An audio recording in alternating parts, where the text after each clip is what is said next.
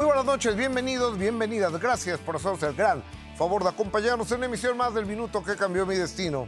De manera muy respetuosa, los y las. Saludos, soy Gustavo Adolfo Infante.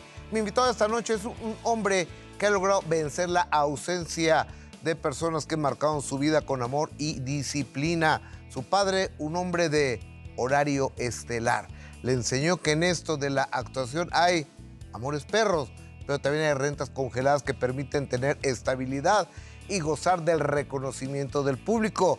Pero no importa qué proyecto le toque, él siempre le pone demasiado corazón. Este hombre de gran altura no sabe tener doble cara. Él es como es. No importa que le digan chaborruco o el todas mías. No importan los desafíos ni las encrucijadas que tenga que librar. Él simplemente es Rodrigo Murray y me late chocolate, que la vamos a pasar muy bien. Señor Murray, buenas noches, bienvenido al Minuto Cambió Mi Destino. Qué padre presentación, Gustavo. Me encanta estar aquí contigo y con el auditorio, por supuesto. Gracias por estar aquí. Un placer. Arrancamos por... Pues por ¿Eres partes. capitalino? Como, sí, nací en Chilangolandia. Ciudad de México. Antes era el DF, ¿te acuerdas? Claro. Qué bonito era el DF. Sábado, Distrito Y Federal. se convirtió en la Ciudad de México. Oye, ¿en qué colonia de la Ciudad de México naces? Nací en Coyoacán, pero mi madre me parió en el Hospital Inglés, Ajá, que está por... Tacubaya. Exacto. Pero mis padres vivían en aquel entonces en Coyoacán. Pero toda mi vida vivía en la colonia del Valle, ¿En qué calle de la del Valle vivías? en González de Cocío. Una calle chiquita, ¿no? Sí, cerrada, de hecho no, no continúa. Y al lado de la casa vivía Lonca Becker, eh, madre de Claudia Becker, famosísimas representantes de actores, Claro. y su hija, que sigue haciendo exactamente la misma labor, Sandra. Y vivimos ahí al lado durante muchísimos años. Hoy queda por el Centro Universitario en México, ¿puede ser? Bueno, más o menos. Cerca. Sí, cerca. O sea, te puedes ir a pie, pero no está tan cerca. Está muy cerca de lo que era el Hotel de México, que ya se convirtió en el, El World, World Trade. Trade Center. Exactamente. Oye, hijo de don Guillermo Murray. Y doña Y- Lidia. Do- do- don Guillermo, digo, una institución en este negocio de, de la actuación. Sí. Un hombre no solo guapísimo, sino muy elegante. Y aparte un tipazo. La- No, la- te- no voy a negar nada de lo que has dicho.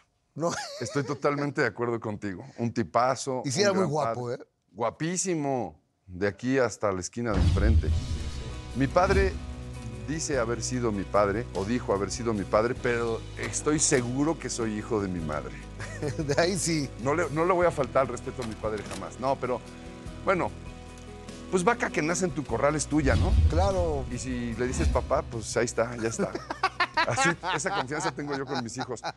No, por supuesto, yo heredé un montón de cosas de mi padre, no la belleza, pero afortunadamente parte de su gigantesco talento. Oye, ¿y, y tu mamá qué se dedicaba?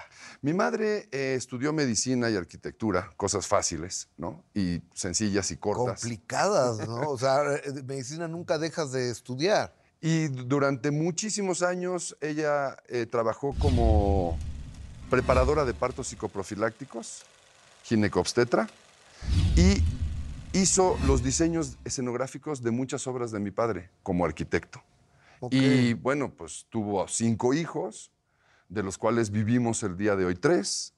Y, mm, y mi madre también, por supuesto, está vivita y coleando, está muy bien. Gracias a Dios. Sí, está muy bien y muy contenta. O- oye, Y hizo una vida pero fabulosa, ser, mi madre. ser ginecobstetra, qué labor tan preciosa debe de ser Divina.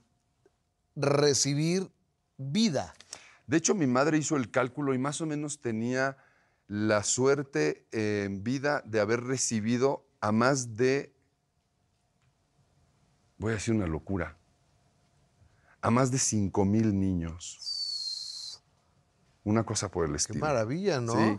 Estuvo presente en más de 5 mil partos. Son un montón de idas y venidas. Y mi madre cuando trabajaba, porque los partos no avisaban en aquel entonces, ¿no? Ahora tampoco, pero bueno, ya ves que hay mujeres que los programan. Sí. Eh, pues estaba de guardia y a veces le tocaba en la mañana, en la noche, en la madrugada. Y durante todo el proceso de la infancia, junto con mi hermana, a veces estábamos esperando que pasaran por nosotros a la escuela y no pasaba nadie. De pronto pasaba una camioneta de una producción donde estaba mi padre que se acordaba que estábamos nosotros en la escuela y había que ir por los niños porque mi madre justamente estaba haciendo labor de parto. Oye, ¿en qué escuela estabas? En el Colegio Madrid. En el Colegio Madrid. Toda la vida estuve en el Colegio Madrid, orgullosamente. Pues igual es que es hijo de... Refugiados argentinos que encontraron en el Colegio Madrid eco justamente de sus propios pensamientos y de sus propios ideales. Oye, ¿y cómo estaba conformada? ¿Eres Murray qué? Prisant. Murray Prisant. Ajá. ¿Eres el número qué de los hijos? El número cuatro. Nació Guillermo, que hace un poquito más de un... Se va a cumplir un año de su muerte, el primero. Luego Alejandro. Luego nació Marcela, que desafortunadamente murió también siendo muy niña. Y luego yo y luego mi hermana Gabriela. Esos son los cinco hijos que tuvieron mis padres. Tu hermanita, Marcela murió de un accidente, se cayó de un quinto piso en un edificio. Cuando tendría cuatro añitos. Murió en el 68 y yo nací en 69. ¿y sabes cómo fue ese accidente? Se cayó de una ventana. Una tragedia, sin duda alguna. Un sello eh, imborrable en la familia, incluso para aquellos que no la conocimos. Y pues vivimos durante, yo los siguientes 54 años que son los que tengo en este momento, con ese fantasma. Eventualmente ya se hizo un fantasma amigable, pero hubo momentos muy difíciles y mis padres incluso en aquel entonces dudaron de quitarse la vida. Ay, Dios, es que digo, es el dolor más, El innombrable. más tremendo, ¿no? No hay, no hay nombre Claro. para eso. Y no lo hicieron justamente porque tenían dos hijos mayores, Guillermo y Alejandro. Evitaron, evitaron más sufrimiento. ¿no? La, la historia cuenta, y corrígemela por favor, que tu hermanita se asoma para saludar a una amiguita de otro piso Mm, y se cae. Algo así, en, digo, podríamos detenernos en ello y hablar. Sí, no, pero no te tocó Durante- vivirlo tampoco. No, no, no me tocó vivirlo eh, vivencialmente, digamos, pero, pero sí me tocó vivirlo con terapias, con problemas con mis hermanos, con un dolor eh, metido en los huesos de mis padres que nunca jamás en la vida salieron de ahí. Eh, por supuesto que tuvieron muchas otras satisfacciones, pero el dolor de eh, esa pérdida pues es, es una herida que no sana nunca más. Eh, mi hermano Guillermo, que murió de 65 años, finalmente había tenido una vida, tuvo hijos, tuvo nietos, ¿no? Finalmente es una vida que, que le correspondió con sonrisas. Eh, no, no la de Marcela, que fue una vida pues, que se cortó apenas cuando empezaba a florear. Ustedes fueron cuatro los que convivieron, o sea, cinco con tu hermanita que en paz descanse. que realmente se dividió un poco la familia, porque luego mis hermanos, tanto Guillermo como Alejandro, vivieron su vida pues ya más de adolescentes y adultos y nosotros apenas estábamos entrando en la infancia y ya fueron vidas como de dos familias, ¿no? Pero siempre sabiendo que son tus hermanos, ¿no? Pero son tus hermanos muy grandes. Eh, Guillermo, imagínate, me llevaba a mí eh, casi 15 años, ¿no? Es una, Es- un es- mar de diferencia. Pues sí, es otro, es, es otro, otro, se- es, otra persona de- dentro de tu familia. No tienes, hubo poco tiempo en donde convivimos realmente como adultos y empezamos a platicar de cierto tipo de cosas. Pero tampoco tuve una relación muy fuerte y muy allegada con mi hermano Guillermo ni con mi hermano Alejandro. De pronto, sabes, las familias son las que te tocan, ¿no? Uno nace en cierto lugar y agradezco haber nacido en el lugar, soy muy afortunado. Y sin embargo, pues son los hermanos que te tocan y uno elige pues a su pareja, a sus amigos, a la gente con la que quiere estar. Quiero mucho a mis hermanos, por supuesto. Y los trabajos. Y, y también, exacto. Pero hay, hay gente que, te digo sinceramente, me, con la que me llevo mejor que con mis hermanos, ¿no? Y que me gusta estar más. ¿Alguien del medio te gusta más que, con tus hermanos? No necesariamente al medio. No, pero bueno, sí con tu mujer. señora, ¿no? Por, por ejemplo, Sí, con tu señora, Sin duda alguna. con la que llevas, ¿qué? Sí. ¿26 años? Exactamente. 26 años. Pues toda una vida, ¿no? O al ratito, al ratito platicamos de, de tu matrimonio, de, de tus hijos Seguro. y, y demás. ¿Cómo te recuerdas, Murray, en tu, en tu juventud? antes de entrar a la facultad, ¿qué estudiaste? Estudié literatura dramática. De literatura dramática. Las drogas, el rock and roll, el pelo largo. El Rodrigo Murray. Es el minuto que cambió mi destino. Regresamos. Y mi hermano Guillermo, eh, pasando un muy mal momento en su vida, justamente después de la pérdida de su hermana menor, Claro. de Marcela. En alguno de estos brotes o en algún momento mi hermano cometió pues un disparate. Oye, querido Rodrigo Murray, ¿es verdad que tu hermano, digo, si se puede saber, Y bueno, sí. si se puede, si, si es que lo sabes, a lo mejor ni, a lo mejor Ahorita me sorprendo. que un día muy enojado quemó un departamento. Eh, sí, creo que hay formas en las que se manifiestan las frustraciones de la vida. Y mi hermano Guillermo, eh, pasando un muy mal momento en su vida, justamente después de la pérdida de su hermana menor, Claro. de Marcela, eh, de pronto las cabezas operan de, de distintas maneras. Hay quienes los, lo toman por, una, por un lado, hay otros que de plano se les pegan los platinos. Y creo que mi hermano tuvo pues un evento psicótico.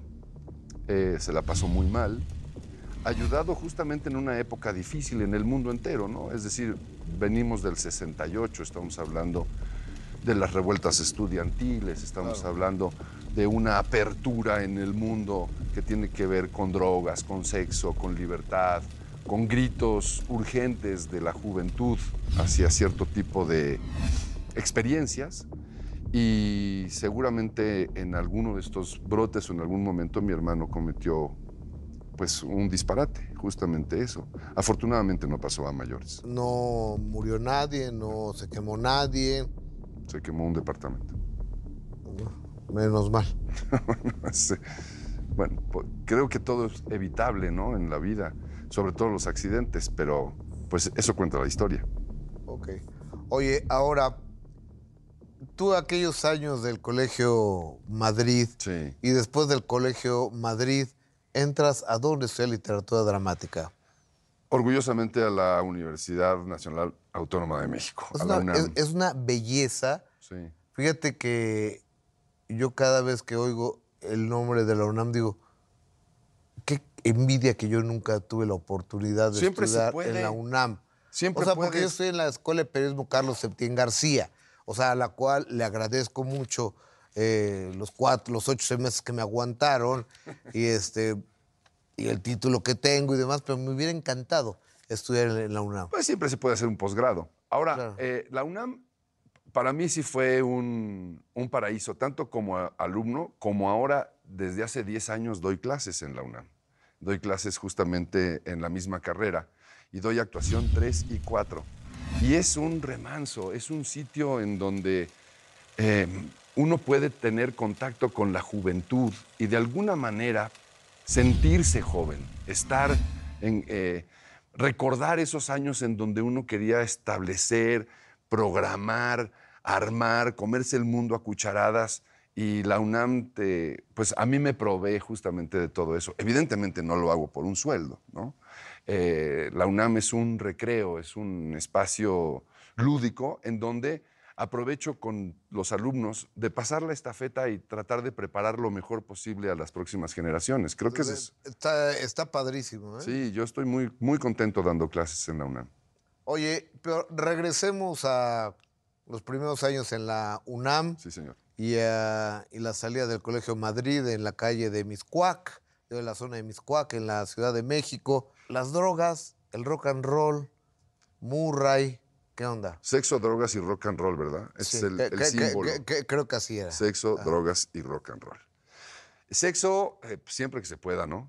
Yo, a Y mí, mientras podamos todavía, a ¿no? mí, a mí la verdad es que las mujeres me gustan muchísimo desde toda la vida.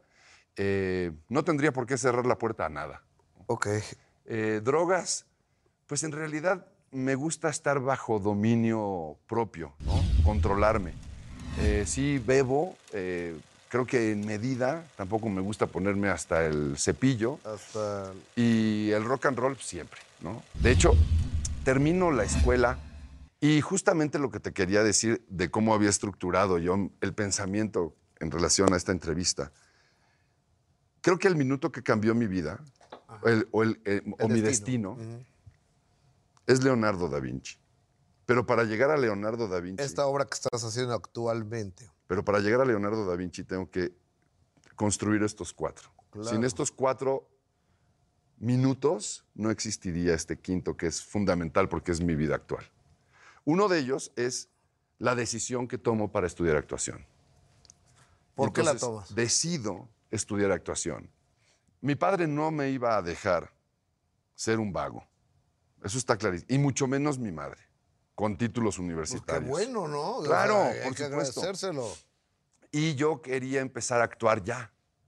Em, A mí me, me- me jaló el escenario inmediatamente. Me gustaba hacer comedia, me encantaba hacer teatro en la escuela, en la primaria, en la secundaria, en la preparatoria. Todo el tiempo hice teatro. Y siempre estaba inventando happenings para los recreos y producía cosas. Y siempre me gustó el escenario y me gustó la pantalla, y la pantalla chica y la pantalla grande. Y acompañé a mi padre a cientos de veces al foro, a cientos de veces a, los sets, a los escenarios. Y entonces yo tenía un hambre eh, realmente de a de pertenecer a estos lugares. Pero mi padre me dijo que no iba a ser simplemente un actor, que tenía que tener un título y que eso me iba a servir y que en ese momento no lo iba a entender. ¿Cómo pasó? Y yo estaba furioso y tenía que entrar a la universidad. Entonces yo terminé la- la- la preparatoria dando clases, daba clases al a primero de secundaria, yo en el último año de, de Ok, preparatoria. Y de ahí me iba todas las mañanas al Instituto Escuela, donde daba clases de actuación, donde había adquirido lo más rico de, lo- de los cursos que yo había tomado anteriormente con Fela Fábregas, en distintas escuelas de actuación para chavitos, etc. Y lo que a mí más me había gustado es lo que yo le pasaba a los chavitos de secundaria y luego yo en la universidad. Ya en la universidad, yo iba en la universidad en las tardes. Entonces yo iba en el turno vespertino y por las mañanas daba clases en el IE. Y ahí la iba llevando y la iba campechan- campechaneando. Me la pasaba muy bien, era independiente, no necesitaba dinero, era un chavo, no, no- digo, sí era estudiambre, evidentemente todos los que van a la universidad, pues en algún momento son, somos estudiambres. Pero ¿En era qué te ibas a la, a la UNAM? caminando. Ok. Me iba a pie, tenía una bici o a pie. Vivía aquí en Copilco, aquí al lado en Copilco y universidad. Y me cruzaba para irme a la O facultad. sea, casi, casi que en Grupo Imagen. Ajá, de hecho, al lado. Era vecino de. Bueno, esto no era Grupo Imagen entonces. Sí, era Hermanos Vázquez, ¿no? Exactamente. Ajá. Pero de aquí me iba caminando y me tardaba 15 minutos en llegar a la facultad. Creo que mamá todavía tiene un refrigerador de aquí, fíjate. no lo dudo. Y, y en la universidad empecé a entender el fantástico mundo universal que te ofrece la universidad. Conocí amigos, conocí gente que el día de hoy seguimos juntos trabajando desde entonces. Aide Boeto, Alejandro Calva, eh, gente muy importante que tiene puestos justamente en, la ANDA y en, cultura de la Ciudad de México, preocupados y ocupados en nuestra carrera y en, el quehacer teatral común de México. Y fue la decisión, creo que fue una de las mejores decisiones que tomó mi papá por mí y se lo agradecí toda la vida. El que estudiaras. eh, Que el estudiara. el que decidieras ser actor, esa fue un minuto que cambia tu destino. Sin duda alguna. Y el querer ser actor significaba estudiar la universidad. Ok. Y eso, y eso creo que cambió no solamente, sí, por supuesto, mi vida entera, mi destino. La universidad es un lugar al que yo pertenezco. Necesito a la universidad. La universidad no me necesita para nada. Yo sí a ella. Igual que el teatro. Claro. Yo necesito el teatro. El teatro no me necesita para nada. Y la televisión y el cine, por supuesto. Pero el ¿Cuál es teatro el lo voy a poner. minuto, Murray, que cambia tu destino? Cuando conocí a mi mujer. Ok, con esa historia regresamos. Cuando conocí a mi mujer, 26 años de casado, ¿cuántos de novio? Lo dejamos en el aire, venimos. ¿Qué hay de cierto que te le acercas y le pides un cigarro? No, esa es la historia de mi papá y mi mamá. Ah, ok, me confundí. Pero, pero es cierta esa historia. Mi papá es. Voy a tratar Don de. Guillermo. Voy a tratar de Hasta el contarla. cielo le mando un abrazo, señor. Voy a tratar de contar la anécdota Por favor. rápidamente porque Sí, es muy linda. Sí, sí, sí. Mi padre estaba haciendo una película con un director argentino, como si yo te dijera González Iñárritu, Ok. el día de hoy, aquí. O Cuarón. Exacto.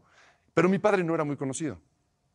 Y entonces estaba paseando un día por la playa, literalmente por la playa en Buenos Aires, y vio a mi mamá que estaba fumando y se acercó a pedirle un cigarrillo. Entonces mi madre lo vio con ojos así de, ¿y este quién es? ¿No? Y le dio el cigarrillo de forma mm, menospreciándolo. Ajá. Y él empezó a hacerle plática y le dijo, oye, si quieres mañana paso por ti para ir a ver, para que vengas a la filmación. Estoy filmando con fulano de tal. Y mi mamá evidentemente pues no le creyó nada, este charlatán. Pero está bien, pasa por mí a tal hora. Y mi padre al día siguiente no pasó porque le adelantaron el llamado. Entonces, lo que decidió mi padre es porque... No había celulares, chavos, no, No. había celulares. pero sí sabía la dirección donde vivía mi madre. Ok. Le mandó en la tarde 12 docenas de rosas para disculparse. Qué belleza. Y así se conocieron, por un cigarrillo. Por un cigarrillo. Y luego vivieron 65 años juntos, Es amor para, siempre. para toda la vida. Sí. Amor del bueno. Mi, mi padre estuvo... Como dice un, un grandote de tu tamaño, Rayleigh. Sí, Amor del bueno. Exacto. Junto con mi... Mi madre estuvo junto con mi padre hasta el momento en el que entraron la- al hospital. Y mi padre se acostó, dijo, ah, de aquí soy, y se murió, y se fue. ¿Así murió? Sin armarla de tos. ¿Cómo fue su vida? Pero, pero, o- o- Como un ahorita caballero. platicamos, ¿no? gentilmente. Porque fueron, Sí, porque ese es otro de los po- porque momentos. fueron años muy complicados para, para él y para ustedes, ¿no? Pero ahorita lo Sí. Pero Oye, bueno, A tu señora, ¿cómo, la, ¿cómo se llama tu señora? Sunita. ¿De dónde es ella? Sunita proviene, ella es neoyorquina, pero proviene de un padre de la India. Su padre es indio o hindú y su madre era italiana. Su madre murió, mi suegra Silvia murió hace casi 14 años. Y vinieron a México porque mi suegro estudia sismos en la UNAM. No, pues qué mejor lugar. Exacto. Y entonces, mi mujer, que nació en Nueva York, se vino muy chiquitita, como a los cuatro años aquí, y aquí ya vivió. Entonces, ella también fue exalumna del Colegio Madrid. Y yo me acuerdo mucho de ella porque en la, estábamos, yo creo que en los primeros años de prepa o en los últimos de secundaria, y se ponía dos zapatos, uno de color amarillo y otro azul. Y eso me llamó mucho la atención de ella, porque tenía de estos zapatos como de gamuza, se- seguramente tenía los dos pares, un par azul y un par amarillo, pero se Mm. ponía uno y uno. Y pues empezamos a, a relacionarnos. ¿Y por qué? Después, porque así le gusta vestirse. No es disléxica. No, no, no, no. No, porque hay personas disléxicas que, que se ponen de un color y otro para diferenciar No, no. eh, eh, el, el lado, ¿no? El, el derecho y el izquierdo. Sí. Pero me parece muy bien, es una buena idea. No, no, no. Ni tampoco eh, tiene una enfermedad en, en la vista, ¿no? O una. ¿Cómo se llaman los que no pueden ver? Este, Daltónicos. daltonismo, Tampoco es daltónica. No, es así, es, es coqueta. ajá. Y entonces, eh, yo me acuerdo mucho de eso. Terminé la preparatoria y nos encontramos un día. Ella trabajaba en el Bar Milán. El Bar Milán que le pertenece a, a Jiménez Cacho Sí. y que está cumpliendo cerca de 30 años ese bar, más o menos. Que está en la calle de 25. Milán, en la, en la Exactamente. colonia Juárez. Y ella es un bar como emblematico de, la, de esa colonia. Donde los lunes nos juntábamos los actores a echar un trago y a jugar dominó. Ujú. Y eh, ella trabajaba de cajera. Y yo era prangana, para no tenía un peso, no tenía un clavo. Me acuerdo que me regalaba cigarros y me regalaba. Entonces de- ibas a ver quién te invitaba un café o un No, pues, trago. ahí, exacto, de pro- por eso ahí nos juntábamos. De pronto alguien me invitaba una cuba por ahí, está, eh, pues, jugábamos dominó y me iba, ¿no? Y empezamos a salir. Y estuvimos a punto de separarnos y que yo me fuera a vivir a Miami porque tenía ganas de eh, empezar a viajar por otras partes y probar suerte. Cuando me habló Luis de Tavira para hacer una obra que marcó mi vida y marcó mi destino para quedarme en México. La obra de los ejecutivos, Ok. que fue, fui recomendado ni más ni menos que por Vicente Leñero. Y entonces pues ahí me quedé y empecé a meterme dentro de un mundo y dentro de una serie de eh, ideales teatrales y artísticos que favorecían mucho mi estado anímico. Y dije, de aquí soy, ¿no? Y ya no me voy a ninguna parte. Oye, Murray, ¿has tenido proyectos que me han asombrado mucho, que entrañables, maravillosos, que te he dado ovaciones de pie, casi todos. Thank you. Y te los voy a mencionar ahorita después de la pausa comercial. Hay uno que no me gustó nada. Te- lo digo después de la pausa vale. comercial, ¿no? Señor Rodrigo Murray. Creo que Amores Perros también es la mejor película, yo considero, que yo he hecho. Querías matar a tu hermano, ¿verdad? Sí. A ver, señor Murray. En el teatro donde he escuchado muchas teorías que ahí es donde se hacen los actores. Sí. Eso lo he escuchado, no sé si sea cierto porque yo no soy actor. Pero has tenido proyectos maravillosos. Sin duda. Sí. Por ejemplo, las obras completas de William Shakespeare abreviadas. Uf, qué belleza de pieza teatral, qué trabajo escénico, qué trabajo de de profesionales, de comedia, diversión. sí. Cuando echan el- la reversa, o sea, e- e- es algo que he visto muchas obras porque trabajo en esto, pero nunca voy a olvidar esa, esa apuesta. Sí, creo que es un, es un parteaguas en el teatro, sin duda. En mi carrera, absolutamente. Estuvimos tres años con repartos maravillosos. Iniciamos Jesús Ochoa, Diego Luna y yo haciendo las obras completas de William Shakespeare abreviadas. Y creo que sí es una obra que aquel- aquellos que la vieron no se van a olvidar nunca. Es una huella anémica que queda ahí plasmada porque era muy divertida, era muy dinámica, era una obra que aparte de todo estábamos hablando en serio de Shakespeare, porque hicimos las 36 obras de Shakespeare en dos horas, ¿no? De eso se trataba. Y ahí estaban. Oye, pero, o, o sea, ¿quién la, quién la arrancan? ¿Diego? ¿Qué? qué? ¿Qui- ¿Quién, la, quién arrancó la- las Diego. obras completas? Diego Luna, Diego Luna, este, Jesús Ochoa. Jesús Ochoa y. Rodrigo Murray. Qué par de compañerazos, ¿no? Sí, brutales, sí, sí, hasta el día de hoy, ¿no? Sí, sin duda alguna. De hecho, Jesús es mi compadre, es padrino y, y Eugenia, su esposa, madrina de Martín, de mi hijo, el, el más chico. Oye, es que yo creo que la vida es como la misma escuela. Yo me acuerdo que los aplicados se juntaban con los aplicados, que le decíamos los nerds, ¿no? Luego, las bonitas con las bonitas. O, Cierto. o sea, los mam con los mam ¿no? Correcto. Y, lo, y, los lacritas, como yo, los juntamos con los lacritas, ¿no? Entonces, ustedes, los buenos actores, se juntan entre ustedes. Bueno, para hacer un proyecto así, creo que sí, que más allá de tener fama o lo que sea, o tener eh, una obra en donde necesitas mucho prestigio de nombre y llenar una cartelera para que entonces la gente acuda, creo que esa obra requería actores, actores que fueran a romperse literalmente el lomo en cada función, porque bajábamos dos kilos por función de agua, ¿no? O sea, nos pesábamos al, al iniciar y luego en algunas funciones usábamos oxígeno en la parte de atrás. Claro. O sea, era un desgaste físico de a de veras. Y creo que no todos los actores están dispuestos a hacer ese tipo de sacrificio, vamos a ponerlo entre comillas, porque estábamos súper fit y estábamos... ¿Y ahorita estás en condiciones, la podrías hacer ahora? No creo. Es una obra que te... es que es muy desgastante. Muy desgastante. Luego la hice con Arad de la Torre y con Osvaldo Benavides, años que, después. que son muy buenos los dos. También muy buenos. Y yo hice el personaje que hacía Jesús Ochoa, Ok.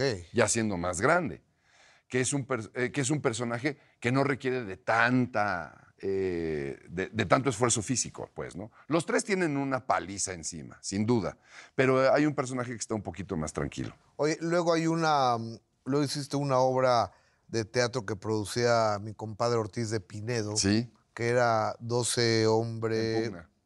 Qué bruto. Qué repartazo, Qué, ¿no? qué- re- regálamelo, por favor, regálamelo. A ver si me acuerdo de todos. Seguramente sí. Espero. Ignacio López Tarso, No más, no más. eh, el tótem de este asunto. para empezar. Eh, estaba el Pato Castillo. No más, Estaba eh, Juan Ferrara. mi Juanito. Eh, mm, híjole, no me voy a acordar de todos ahorita. Sí, por supuesto que sí. Eh, Abraham, a- Abraham, eh, El de ojos verdes. ay, no puede ser, acaba de morir ahora, lamentablemente. Eh, Bueno, Bueno, no, no, Roberto Blandón. Eh, Blandón, que es una estrella del teatro, Blandón. Sí, absolutamente.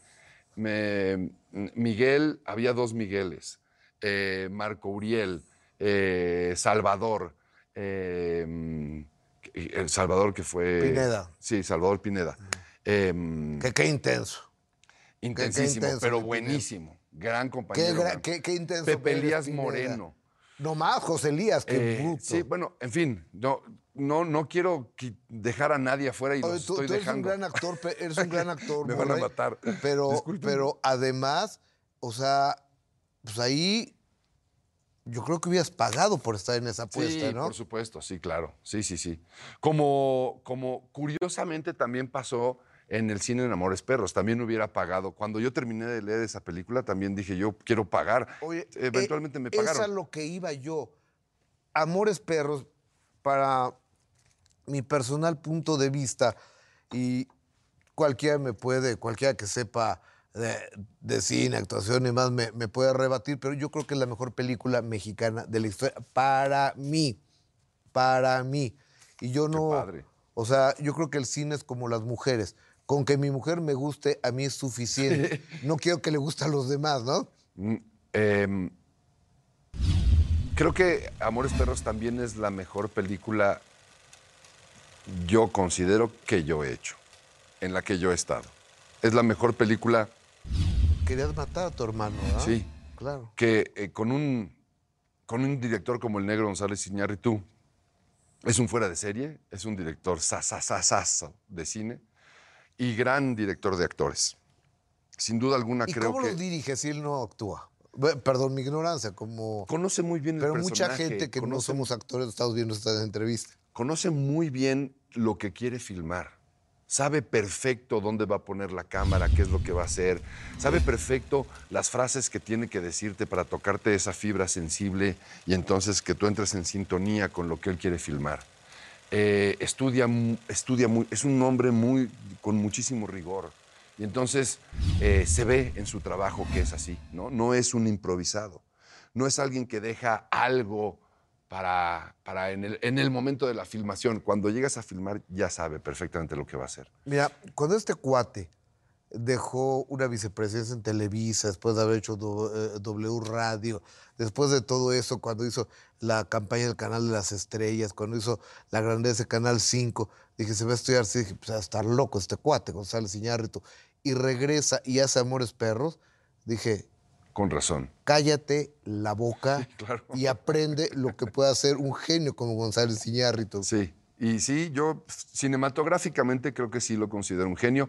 Y de hecho, la academia, ¿no? La más famosa del mundo, le ha reconocido su trabajo no con uno ni con dos, sino con tres. Tres ¿no? Como director, más todos los otros premios alrededor del mundo, que son muchísimos y con la gente aplaudiendo de pie. Eh, esa película creo que sí, a varios de nosotros nos sacó del huacal. ¿Él ¿no? te eligió? Sí y no. Con esa historia regresamos. Y aparte le tengo que decir que el trabajo de él no me ha gustado. Y vamos con Leonardo. Rodrigo Mora. La muerte es un momento muy difícil, pero a un hombre que llegó casi a los 94 años caminando al hospital, que tuvo la vida que tuvo, que tuvo los éxitos que tuvo, creo que más que llorar su muerte habría que aplaudir su vida. Oh, en el corte comercial recordamos quién más estaba en 12 hombres en pugna, señor Murray. Sí, porque no puede ser, no- uno no puede ser tan grosero con gente que quiere tanto. David Ostrowski, que en paz descanse. Aarón Hernán, que en paz descanse. Don. Aarón. Eh, Miguel, Miguel Pizarro. Pizarro. y Miguel Rodarte. Rodarte. Creo que mencioné a los 12, ¿no? De actorazos. Eh, sí, actorazazos, todos. Y lindos, lindos, muy lindos compañeros. Hay una, un programa de televisión tuyo Sí, señor. Que lo vi dos o tres veces y no me gustó. Y, y no me gustó ver a Murray haciendo eso, uno con Patti Manterola. Renta congelada. Malo, ¿no? Mira, creo que... O, sí- o sea, perdón que te lo diga no, así. no, me, me parece que así como te gusta eh, Amores Perros y consideras que es la mejor película mexicana Sí, sí, sí. de todos los tiempos, eh, también es muy respetable que no te guste renta congelada. Y curiosamente hay afuera gente que no le gusta Amores Perros Claro. y que le fascina renta congelada. Y afortunadamente... se rompe en géneros. Pues sí, esta carrera es como pues, la botica, ¿no? Hay de todo. Claro. Y respeto muchísimo tu... Yo trato de hacer renta congelada, al igual que todos mis trabajos, con, con la generosidad que de alguna manera me exige ese personaje y trato de plasmarlo y hacerlo con, todas las ganas del mundo. Me fascina mi trabajo, cualquier personaje, el que sea. Y, y bueno, simplemente creo que no tendríamos que hablar más de renta congelada. Oye, ¿cómo eliges los proyectos? O sea, porque de repente uno lo ve y dice, pues qué buena película, qué buena obra de teatro, qué buena serie, qué buen personaje, pero yo no sé si tengas la suerte que todo lo que te ofrezcan sea de una alta calidad, o sea el sexto sentido, o sea un manager, o sea la sensibilidad, o, o qué onda. Creo que hay muchos factores, Gustavo Adolfo. Creo que hay muchas formas en las que uno de pronto se enamora de un proyecto y no necesariamente es económico. En algunos casos sí lo es. No te voy a decir que Claro, no. de uno de eso. En vive, algunos ¿no? casos es, voy a hacer eso y me pagan esa lana, pues va, ¿no? Está Claro, bien, claro. ¿no? Voy a tratar de hacerlo mejor y que el proyecto sea un proyecto digno. Eh, nunca eh, haciendo daño a nadie, ni a mí mismo, ni tratando de insultar, ni, ni a- es decir, con ciertos, que conserve ciertos valores y que a partir de ahí, vámonos. Pero muchas veces es la gente que te llama, la gente con la que tú quieres trabajar, eh, el director fulano de tal, eh, qué sé yo, de pronto Luis de Tavira, si me llama para hacer un proyecto, yo digo que sí, ¿no? Simplemente Claro. porque sé que ese es un proyecto que a mí me va a llenar muchísimo. Sería mentiroso decirte que si me llama el negro González Iñárritu para hacer una película, le diría que no. Pues no, le voy a decir que O sí. tío Cuarón, ¿verdad? O por supuesto. Eh, o del toro, ¿no? O el mismo. no, pe- pero del toro tendrías que o- ser este. Pues un animal raro, ¿no? Eso soy. Eso soy. Ya estoy. Guillermo, mírame. y y creo que en, en- en gran medida también es el proyecto en sí. Es decir, ¿qué es lo que vamos a hacer? Vamos a hacer una obra de Tennessee Williams, por decirte un ejemplo, ¿no?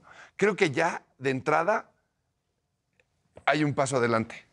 Es una obra de un gran autor o una obra, de- hablemos de un mexicano, de Flavio González Melo. Eh, ¿Vamos a hacer una obra de Flavio González? Sí, órale, va. Eh, De entrada es sí. ¿Bajo qué condiciones? Mira, hay poca lana. y- Eso no importa. Creo que al final eso va- va a venir solito, ¿no? Eso va a venir acompañado. ¿Hay algo? Sí, hay algo. Bueno, pues con eso nos mantenemos. ¿Y con quiénes vamos? ¿Quiénes son los eh, actores que conforman el reparto? Fulano, Perengana, Sutana. Ah, padrísimo, ¿no? Sí quiero. Sí, sí, ya se me antojó, ya quiero estar ahí. Y entonces hay que establecer una relación de amor en la compañía de teatro, en la compañía de cine, en el grupo que estamos haciendo televisión. Y creo que una vez que se establece eso, el resto viene por añadidura. ¿Y nunca te has peleado con ningún compañero? Sí, por supuesto. Sobre todo compañera. Pero ¿Por? por tonterías. La verdad es que son tonterías. Eh, generalmente las peleas todas son unas tonterías. No deberíamos permitirnos llegar a eso. Y no, no vale la pena ni siquiera ahondar en ello. Te- mejor te cuento cómo llegué a Amores Perros. Dime Porque cómo no, llegaste a no Amores fue O sea, porque no te co- escogió Alejandro González Iñárritu y sí. Y sí, estaba haciendo una obra de teatro en Cádiz, que justamente era los, ejecu- mm, sí, los ejecutivos, que dirigió Luis de Tavira. Y en, en Cádiz estaba Emilio Echevarría haciendo una obra de leñero sobre béisbol. Y entonces él fue a verme al teatro y le encantó la obra. Y parece que le gusté yo. De ahí salimos y nos echamos unos vinos y estuvimos platicando toda la noche Ok. eh, Emilio, que eventualmente hizo al Chivo en, en la película de, de Amores Perros. Y entonces me llaman para hacer un casting y yo y llegué al casting a ser el personaje que eventualmente hizo Salinas, Ok, Jorgito Salinas. mi hermanastro en la historia. Al que sí, querías. Y exacto, y en el casting, pues el negro estaba, estaba el negro, estaba Rodrigo Prieto, con una handicam haciendo el casting y estaba Emilio. No, o sea, qué Sí. suerte, qué súper suerte. Bueno, o sea, tú también engrandeces el proyecto, pero Ah, no, sí. qué playa de, de, Sí, no, de hay- figuras, ¿no? Caí en blandito. Ninguno era tan conocido todavía, ¿no? Claro. Rodrigo creo que es su primera o segunda película, es una cosa muy cercano a ello. Y, y El Negro era su segunda película. su- su- ni- ninguno es Gael, ¿no? Tampoco era muy conocido. Estaba este, esta chava, la femenina, Bauche. Vanessa Bauche. Vanessa. Jorge sale después de ahí, se an- anduvo en calzones después Eh, en Solo para Mujeres. Exacto. Y bueno, entonces pues hago el casting y después de hacer la prueba me dice el negro, bueno, brother, nosotros te llamamos. Gracias. Pues voy con el rabo entre las patas y veo que Emilio se acerca a la oreja del negro y dice, "A ver, a ver, Rodrigo, hazte el otro personaje. Y entonces, claro, yo no había estudiado el otro personaje. Tenía muchísimo miedo y utilicé ese miedo para hacerlo pusilánime de a de veras. Cobarde, porque ese personaje es... Así es. Y creo que funcionó muy bien. Entonces terminé la prueba sin haberme aprendido bien la letra y todo eso, con mucho miedo y con mucho terror de lo que había sucedido, habiendo visto que Emilio le decía a la oreja no sé qué al negro, nunca supe qué. Y entonces cuando terminó la prueba, Emilio me guiña un ojo y ya me voy. Y a las dos horas me hablaron para decirme que me había quedado con el personaje. No, pues de haber sido la alegría. happy, Sí, claro, happy, por ¿no? supuesto, pero fue en gran parte también gracias a Emilio. Y que Emilio me había visto como el otro personaje, eh, cosa que creo que tenía razón. Oye, Se y nunca más este, Alejandro González Iñárritu te ha vuelto a llamar, lo has vuelto a ver. Nos vimos una vez en Televisa y nos saludamos muy cariñosamente, nada más, pero no, no, no, no hubo una relación fraterna que aguantara y que durara como otro con otros directores, que de pronto se establece una relación más familiar. Ya ves, así pasa. Mira, yo a veces pienso que a lo mejor los protagonistas de las telenovelas tienen su salón, así como el Salón de la Justicia. Entonces ahí se encuentra Rulli, este, Yáñez, Colunga, Soto, este, y luego a lo mejor hay otro donde se encuentran, este, pues, no sé, Milin May, eh, Sasha Montenegro, o, o- o sea, así co- como similares, ¿no? De acuerdo. Y pienso que a lo mejor puede haber alguna reunión donde Gael, Diego, tú, Ochoa, este, Benavides, que me parece un actorazo, el chavo, y demás, se reúnan. O sea, los buenos con los buenos, los guapos con los guapos. Ah, ah, ah, ¿Hay relación entre ustedes, los buenos actores? Yo, sí, sí, sí tenemos buena relación y de hecho sí nos mensajeamos, nos hablamos, nos vemos de pronto para reunirnos con los hijos de todos en comidas, en, sobre todo ya vienen estas fechas navideñas en donde sí nos, nos alcanza. Eh, Diego de pronto pues sí está muy lejos y Gael también está muy lejos y están muy lejos no solamente en el plano físico, sino están como ya en otro nivel, ¿no? Sí, sí. Hay como otra escala. Eh, cosa que está bien, que me parece maravilloso, eso es- ese, es, ese es su destino. Lo han ganado. Por supuesto. Eh, pero yo respeto el trabajo de todos los actores. Es decir, todos los actores que se rompen el lomo todos los días yendo a grabar una telenovela y hacer eso todos los días, es para, a mí me parece un sacrificio digno de aplauso y de reconocimiento. No, y, Ah, y- y además. y son muy buenos muy actores. conocidos. Y muy sea, buenos. claro. Lo que hacen, yo creo que hay cierto tipo de proyectos que te llaman, hay proyectos que yo he estado en donde digo, con esta la voy a romper y no se entera ni Dios. Eh, otros proyectos que de pronto digo, híjole, esto va a ser una porquería, es malísimo, ¡pum! ¿no? Y es un hitazo y le va increíblemente bien. Eh, Nadie, nadie tiene la fórmula del éxito. Nadie. Y, y yo respeto y admiro y aplaudo el trabajo de todos los actores, los que sí se consideran actores y que para eso hay cosas muy fáciles. Decía Stanislavski que la única manera para ser mejor actor es ser mejor ser humano. Y eso te das cuenta cuando llegas a un llamado y llega temprano y saluda amablemente y trae el texto estudiado y cuando hay que cambiarse va y se cambia y regresa. O sea, hay, hay una dinámica en donde tú ves que es un buen actor por ese tipo de generosidad con el tiempo del Claro. resto, de los demás. Ahí yo creo que radica la posibilidad de empezar a crecer como actor, simple y llanamente siendo mejor ser humano. Y, y para todo, ¿eh? Para ser mejor arquitecto, mejor albañil, mejor ama de casa. Si sales de tu casa y sonríes y dices buenos días con el vecino, pues con eso hacemos un cambio, ¿no? Eso es, me parece Claro, fundamental. totalmente. La sonrisa y la amabilidad es. Al final, en la quincena te van a pagar lo mismo. Sí. Entonces, pues mejor ríete, ¿no? Pues, Llévala bien, ¿no? Pues sí. Oye, pero de los proyectos que tú mismo has empujado y que estás generando, hoy por hoy hay uno sumamente importante para ti, que habla de la vida de un genio de las artes, de un hombre que hizo obras maravillosas.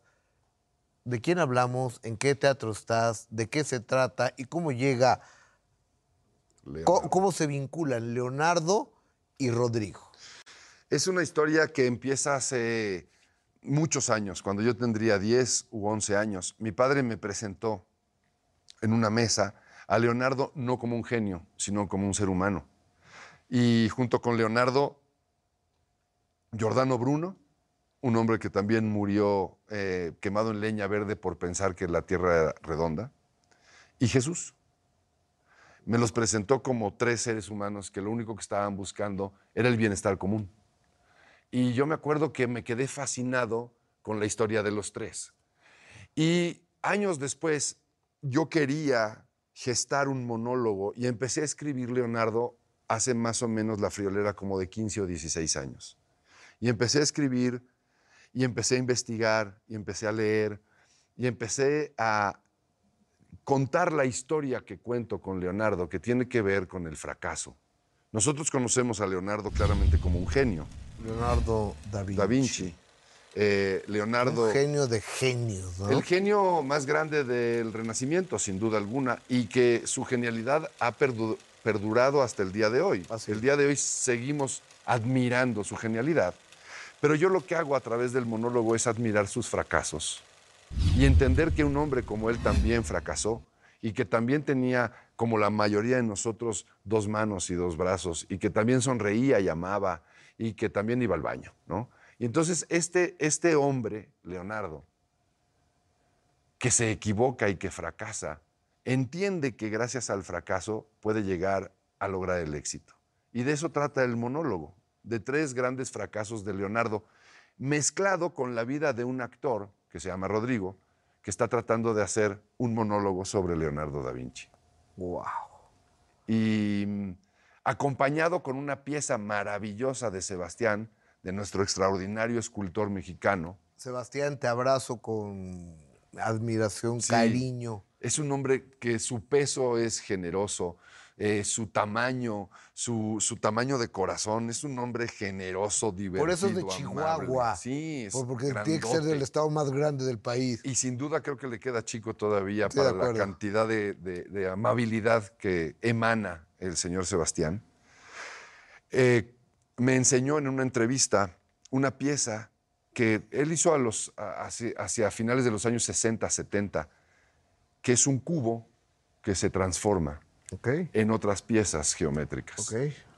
Y este cubo yo lo convencí para sobreescalarlo a hacer una pieza de dos metros por dos metros. Y esa es mi escenografía.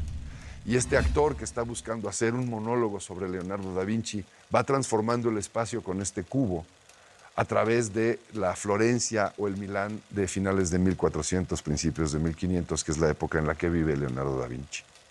Y ese es el monólogo que estoy haciendo. Florencia.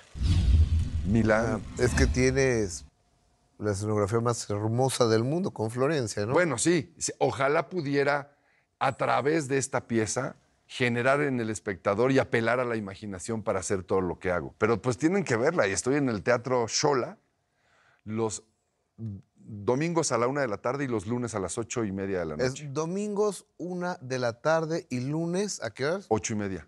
Ocho y media de la noche. Esa es tu gran propuesta el día de hoy como actor. Todas tus herramientas, todas tu, todo lo que has aprendido Sí. y todo lo que has capturado como profesional de, de la actuación y de la dirección y de la iluminación y de, y de todo. Y de la dramaturgia. y de la dramaturgia la estás empleando aquí. Todo, todo el trabajo de 15 años está puesto ahí. Eh, en un principio te comentaba que las clases que doy son las cosas que a mí, cuando yo las aprendí, más me divirtieron. Porque el teatro tiene que ser un espacio lúdico, Claro. un espacio de juego. Y entonces mis alumnos creo que se divierten mucho conmigo y con las clases. Eh, creo que en el teatro lo que estoy haciendo es la obra de teatro que a mí me gustaría ver como espectador. Oye, y pero no se necesita ser un total observador y Cero. amante de Da Vinci para. Cero. Es un ser humano. Ok. y platico la historia de un ser humano, que eventualmente se convirtió en un genio, sin duda Claro. alguna. Eh, y no quiero compararme ni mucho menos, ¿no? Sebastián es un genio, Sí, claro. Da Vinci fue un genio, eh, yo soy un simple mortal, soy un actor que representa eh, a la vida de un genio. Es como las obras completas de William Shakespeare, no tuviste que haber leído las 36 obras Para entender, para entender el maravilloso claro. texto y el de mm, extraordinario trabajo escénico que hay En ahí, muchos ¿no? casos, Leonardo me recuerda eh, las obras completas. En algunos momentos me lo recuerda. Hay, moment- hay episodios, eh, cosas que uno no tiene que conocer, evidentemente, a Leonardo para entender la magnitud de ser humano que fue, ¿no? Pero sí te acuerdas de la última cena, sí te acuerdas de la Yoconda, por sí te supuesto. acuerdas de eh, la máquina para volar. Todo, de todo, Sí, de entonces, todo. pues todo ese tipo de cosas van saliendo a- a- en tu imaginación justamente conforme yo las voy narrando en, en escena. Creo que es un trabajo que estoy muy orgulloso de él, estoy muy contento de hacerlo. Creo que, la, creo que sí es el minuto que cambió mi destino para el resto de mis días a futuro. Quiero llevar la obra a Europa, quiero llevar la obra a Sudamérica. Ok. Tengo una gira programada para el 2024 importante alrededor del país, bueno, por todo el país, por todo México, y más funciones aquí en, en la capital. Pero creo que sí es un momento en donde estoy haciendo lo que más me gusta. Cuando llego al teatro a ser Leonardo, me siento un hombre completo, absoluto, realizado. Oye, es un trabajo unipersonal, como se les llama a los monólogos, donde estás tú con tus recursos arriba de un escenario donde si caes en un, ¿cómo le llaman ustedes? Jardín, ¿Sí? se jodió el asunto, Sí. ¿no? O sea, porque ¿qué pasa? Sí. O sea, si estás en un eh, en cualquier obra de teatro, pues te ayuda tu compañero, te correcto. saca del jardín el Es compañero, ¿no? Si yo caigo en un jardín, en este monólogo, en este unipersonal, voy a terminar pisando las margaritas. Y no quiero. Eh, es un monólogo que yo escribí que de alguna manera sí me ha pasado, que de pronto no me acuerdo exactamente de una palabra que me lleva a la siguiente, pero recupero rápidamente el... el- nadie, nadie se da cuenta. El único que se da cuenta soy yo. el único que conoce el texto al 100 eres tú. Exacto. Ya llevo más o menos como 50 representaciones Ok. y, y me encantaría llegar a ser 5 mil. Sería una maravilla. ha, ha- ha habido monólogos grandiosos en este Enormes. país. eh, Diario de un Loco, El Gorila. La eh, noche de Oscar Wilde, que la- hacía mi padre. Ok, La Noche de Oscar Wilde, que hacía Don Que por Guillermo. cierto, le hago un homenaje a mi papá en escena. Porque la noche de Oscar Wilde que hacía don Guillermo usaba una capa. Me acuerdo, me acuerdo. Esa capa la uso yo en escena. Esa misma. En la primera escena salgo con esa capa para que siga en el teatro mi viejo. Me quito la capa y continúo Oye, amigo. Qué bonito que a la luz del tiempo, de la distancia, siendo un actor pues ya probado y reprobado, o sea, muy probado, quiero Sí, decir, sí, sí, sí. eh, en los escenarios y frente a las cámaras y demás, sigas con ese gran amor y ese gran agradecimiento a tu papá. Y, una gran admiración, porque siempre trató a la gente como gente. A mí me gustó llegar siempre al teatro con él y cómo lo saludaban los técnicos, eh, los directores, los escenógrafos, los vestuaristas, los maquillistas. Siempre fue un trato muy amable, muy rico y esa, es, esa enseñanza es única. Ninguna escuela te permite ver y tratar de aprender de un maestro como lo fue mi viejo y muchísima admiración Y en efecto, la muerte es un momento muy difícil, pero a un hombre que llegó casi a los 94 años caminando al hospital, que tuvo la vida que tuvo, que tuvo los éxitos que tuvo, creo que más que llorar su muerte habría que aplaudir su vida, ¿no? Y a eso nos dedicamos finalmente después de que partió. Eh, me acuerdo de él todos los días, todos los días estoy con él. Pero debe haber sido muy fuerte para él tener demencia senil. ¿Es demen- ¿Eras demencia Mm. Era senil? una demencia, una de tantas. Sí, cuando empezó con los episodios, si es que se pueden llamar así, que justamente tenían que ver, él estaba haciendo la noche de Oscar Wilde y de pronto se perdía porque se le empezó a olvidar, ¿no? Y bueno, pues trabajar con la memoria es la herramienta básica del actor. Y, y pues tuvo que dejar de trabajar. Incluso una vez, haciendo una telenovela en un foro, se perdió. No sabía dónde estaba la salida. Em, era común que le pasara eso en el club también. Entonces la gente del club ya sabía y lo encaminaban. Em, fue muy duro, sí, pero él también tenía un grandísimo sentido del humor y sabía lo que le estaba pasando. Que creo que eso es más difícil aún. Y mi viejo finalmente se fue olvidando de cierto tipo de cosas, pero nunca se olvidó de su mujer, ni de sus hijos, ni de sus nietos, ni se olvidó de cosas básicas en la vida, como bañarse, comer, ¿no? Brindar. Ese tipo de cosas básicas No, no, es básico eso. básico, ¿no? Y eh, se olvidaba de lo que había desayunado en la mañana. Se olvidaba, por ejemplo, se metía a bañar y cuando salía de bañar se decía, me voy a bañar. Y se metía a bañar otra vez, ¿no? Cosas así. Pero, pues sí, fue desgastante, sobre todo para mi mamá, que ella estuvo los últimos años con él y que fueron no muchos, pero sí los últimos 10 o 12 años en donde se veía claramente cómo se iba, eh, pues cada vez haciendo más chiquito, más chi- hablaba menos, cada vez sus comentarios eran muy puntuales porque no recordaba todas las palabras, en fin. Y un día llegó al hospital sintiéndose mal, se acostó y se murió. Y se fue apagando como una velita. Dolorosísimo para tu señora madre después de 65 años Sí, al lado de, pero, pero, de don Guillermo.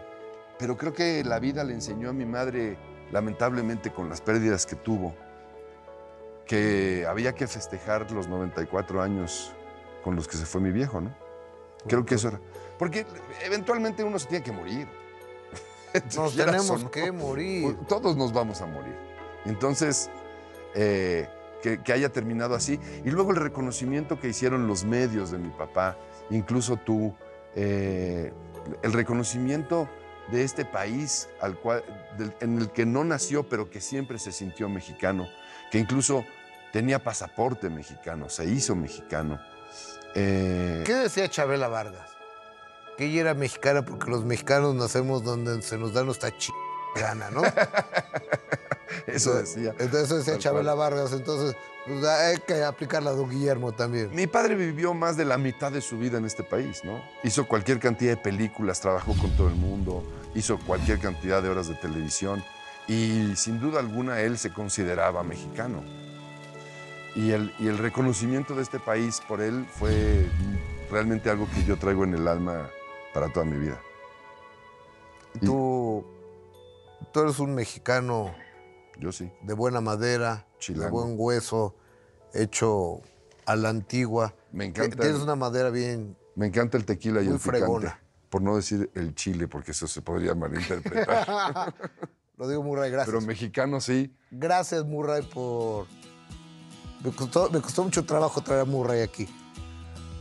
Eh, pues, no, fue- fueron algunos, algunas negociaciones de años, ¿verdad? te soy franco que siempre me gusta hablar contigo y sabía a dónde, dónde nos íbamos a meter y tenía miedo.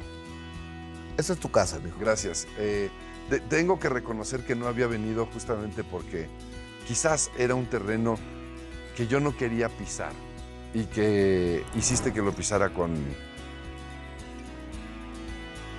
con mucha elegancia. Lo, lo que se hace con firmeza, con solvencia y con corazón. Hasta siempre, Rodrigo Murray. Gracias, querido. Es tu casa esta, gracias. El señor Rodrigo Murray. Yo soy Gustavo Adolfo Infante. Dios nos presta vida y usted su amable presencia. Próxima semana, mismo horario, mismo canal, tenemos otro minuto que cambió mi destino. Muy buenas noches, muchas, muchas gracias.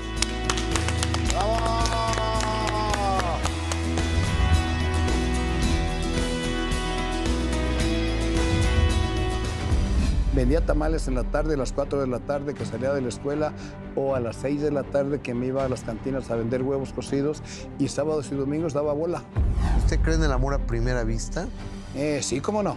Una vez que nos encontró mi suegro, me pegó una maltratada y luego vino una, en otra ocasión nos encontró su, su abuelita de ella y me cacheteó. Entonces ya me agarró la policía y, y- y ya entré yo a la penitenciaría y estaba cantando Jenny. Entonces no sé por qué se enojaron ahí. Al causa es que Graciela no se quería subir hasta que no se bajara Jenny. Oiga, ¿y nunca se iban a golpear? ¿Cuántos quedamos? ¿Quedan siete? Siete. Demonial, ¿no, don Pedro? Y estamos por comprobar eh, otro que tengo en Monterrey. Es el dolor más grande que un ser humano podemos tener, el perder a un hijo, ¿no? Sí, porque normalmente todos estamos esperando de que, de que los hijos nos entierren a nosotros. ¿Usted fue a identificar a Jenny cuando pasó este accidente?